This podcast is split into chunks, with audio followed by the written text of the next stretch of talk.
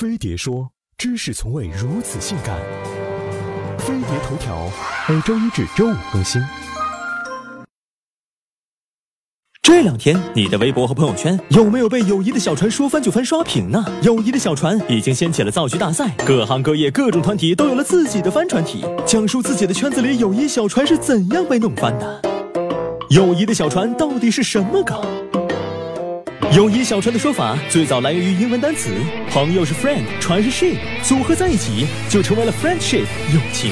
所以友情被延伸为友谊的小船。经典美剧《老友记》就曾出现过类似的说法。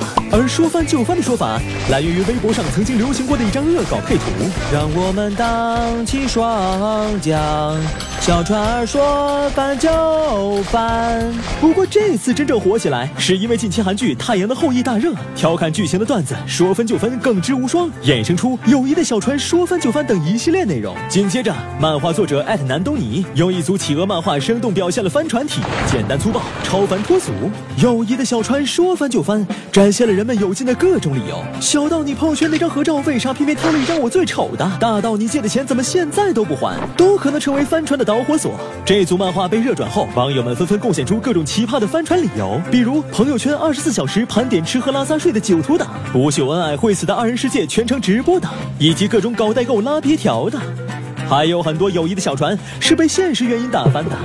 各行各业忙吐槽，广告人整天忙着做提案，银行人整天忙着跑客户，程序员成天在写代码，连顿饭都约不上。友谊的小船能不翻吗？既然大家都不容易，就多一点包容，多一点温暖，别让友谊的小船再翻船。碟子们，你们曾经因为哪些理由弄翻过友谊的小船呢？有没有什么挽回的妙招呢？欢迎到飞碟说官方置顶微博，点击话题“友谊的小船不再翻”，参与讨论。让我们荡起双桨，小船儿说放就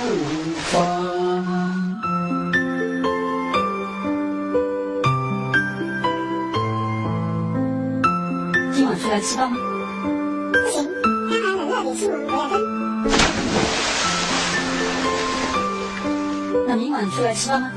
不行，我稿子还没交。周末总该有空出来吃饭吧？周末我约了采访。元旦肯定有空吃饭吧？